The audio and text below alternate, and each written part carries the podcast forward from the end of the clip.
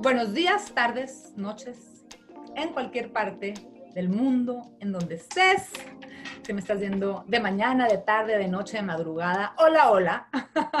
qué bueno que estás viendo esta clase, qué bueno que estás conectado, conectada. Hoy te quiero hablar en específico de cómo crecer tu audiencia a partir de tu cliente ideal, a partir de tu cliente de ensueño, a partir de un avatar y algunos otros hacks que te quiero compartir para que sepas incluso cómo y en dónde encontrar a tu avatar.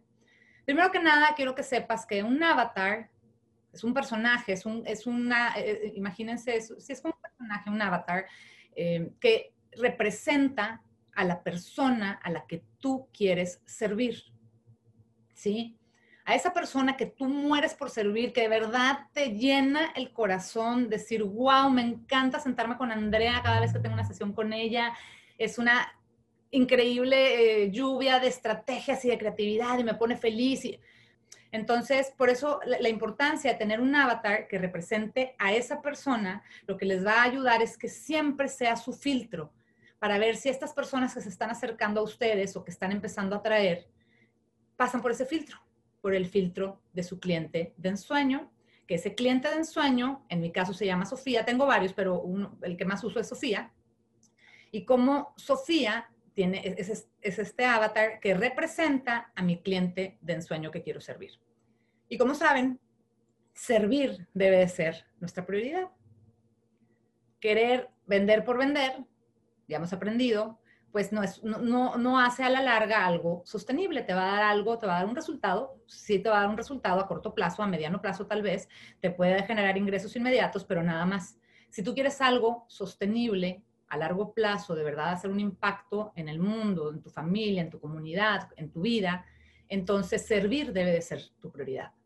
Tal vez es la primera vez que vas a identificar quién es tu cliente de ensueño, tu cliente ideal, o, tal vez es la primera vez que lo reconoces Tal vez sí lo tienes, sí sabes quién te hace feliz. Lo que falta es reconocer quién es para poderlo trasladar a este avatar ideal, ¿sí? Para cada eh, etapa en la que te encuentres hay diferentes ejercicios que te voy a pedir que hagas. Si es la primera vez que vas a tener un cliente, nunca, nunca has tenido clientes o nunca, nunca has eh, encontrado a ese cliente ideal o es la primera vez que lo vas a identificar, entonces hay una solución que son entrevistas más profundas, que voy a platicar más adelante, que son eh, entrevistas más profundas y que te ayudan a entenderlos mejor, entender de todo eso que te dicen realmente si los puede servir y entonces decir, ok, ya entendí a Sofía, esto es lo que yo ofrezco, y este es mi cliente ideal, porque eso que me dijo Sofía sí lo puedo resolver, sí se lo puedo entregar y sí lo puedo servir desde el corazón. Si es la primera vez que vas a generar cliente ideal, si es la primera vez que vas a generar clientes, si es la primera vez que quieres reconocer a este avatar, quiero que hagas lo siguiente. Quiero que les preguntes, tú vas a tener ya eh, un, un avatar tipo que vas a ir a confirmar. Entonces vamos a suponer que tú decides sin saber quién me gustaría, quién me gustaría atender. Bueno, me gustaría atender a Sofía, una mujer de 35 años que vive en Latinoamérica, que estudió tal cosa, tiene carrera, o tiene maestría o, no, o, terminó secundaria. Tú vas a definir todo eso. Y con esas características, perdón, eh, también vas a, vas a poner ahí que busca resolver Sofía. Tal vez todavía no tienes exactamente qué quiere resolver, pero tú vas a poner lo que tú crees que Sofía quiere resolver. ¿Ok?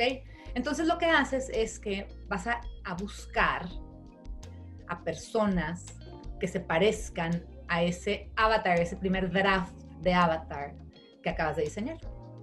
Y lo que les vas a preguntar a, esa, todas esas personas, y quiero que hagas muchas entrevistas, aunque no lo crean, en el equipo hemos hecho más de mil, yo creo que ya, no, yo, creo que ya este, superamos las 1500 a este punto. Perdón. Y lo que les preguntas a estas personas es, ¿qué quieren?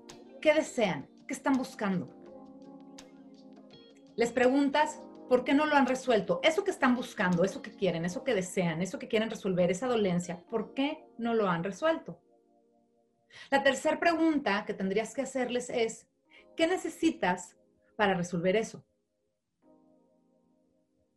¿Sí? Que es un poquito que te detiene, que te detiene a no resolverlo, que necesitas ¿Qué tendría que pasar? Hay diferentes formas de hacer la pregunta, ¿verdad? ¿Qué tendría que pasar? ¿Qué te está deteniendo? ¿Qué necesitas para resolverlo?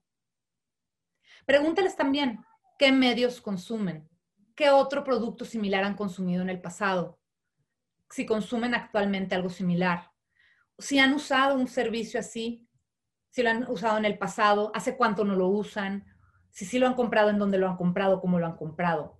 Esta pregunta es muy importante porque te va a ayudar a entender en dónde encontrarlos.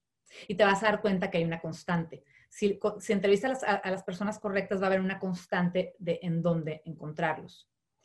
Pregúntales también qué otros servicios similares utilizan.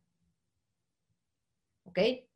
Esto te va a dar también mucha luz de saber si están invirtiendo en algo similar a lo tuyo, cuáles son este, sus, eh, eh, sus hábitos de compra, etcétera. Entonces, pregúntales qué otros servicios, productos, empresas, etcétera, utilizan similares. Otra pregunta que quiero que les hagas es, ¿qué tipo de contenido te gusta? ¿A quién sigues en redes? No importa el tema, es en general. A lo mejor te vas a dar cuenta que tu cliente ideal son personas eh, que les gusta mucho estar en contacto con temas de energía o con temas de crecimiento personal o con temas de entretenimiento. Esto te va a ayudar a entender en dónde los puedes encontrar también. ¿Ok? O el tipo de cosas también que tú podrías modelar de estas personas a quien ellos siguen para que entonces tú también te vuelvas relevante para ese público. Lo importante de este proceso, de mi proceso, es que escuches. Yo sé que lo repito mucho y lo escuchas mucho, pero de verdad es increíble saber escuchar lo que te puede dar. Bueno, hay que saber también cuándo detener a la persona porque se van a dar cuenta que quieren decir lo mismo de diferentes formas, entonces una respuesta que pudo haber eh, durado cinco minutos se va a 18 porque la persona está tratando de explicarlo de diferentes formas. Entonces, una de dos, o los ayudas a completar su idea y aterrizar esa idea, o bien cortas de una manera este, muy política, pero cortas y tienes que saber cuándo es momento de brincar a la siguiente pregunta. Esto te lo digo por experiencia, porque si no te va a tomar mucho tiempo y este proceso es muy importante. ¿ok? Y no nada más es que te tome mucho tiempo, es que no hay necesidad a lo mejor de darle vueltas a lo mismo, a lo mismo. Entonces, si ves que ya te dio la idea, ayúdalo, pregúntale, dile, entonces lo que acabo de entender es que tal, tal, tal, y si sí, pasa la siguiente pregunta. Pero lo importante es que sepas escuchar, que sepas preguntar las preguntas correctas que te van a ayudar a conocer a tu cliente ideal. ¿Ok? Eso es si es la primera vez que lo haces. Entonces ya tienes a Sofía, vas a describir a tu avatar, que ahorita les voy a enseñar cómo, les vas le vas a hacer estas preguntas y lo vas a preguntar a muchas personas, entre más personas lo hagas mejor. Yo te recomendaría mínimo 20, 25. ¿Ok? Mínimo. Claro, pero es que desde las 12 yo ya veo que todos, todos me dicen lo mismo, no importa. Y en la 50, y en la número 125, y en la entrevista 422, sigues aprendiendo muchas cosas. Entonces, no te quites esa oportunidad de aprender. ¿Ok? ¿Y por qué quieres aprender todo esto? Porque teniendo todo esto, tu marketing se va a volver más eficiente. Teniendo un avatar claro, teniendo información que ellos te den, te va a volver más eficiente, porque tu comunicación va a ser más efectiva. Tu comunicación va, va a ser mucho más atractiva, porque vas a saber exactamente en dónde encontrarlos, qué decirles, qué explicarles, qué cosas tienes que explicar en tu comunicación para resolver sus dolencias y sus deseos. ¿Ok? Y con esta información lo más importante es que vas a poder crear una imagen, un posicionamiento, tu posicionamiento tuyo, no de tu producto ni de tu empresa, tu posicionamiento como la respuesta a todos esos deseos y a todos esos dolores que tus clientes ideales potenciales tienen. Si tú te vuelves relevante, si te posicionas, te vuelves relevante, conectas, entonces es más fácil que haya una transacción.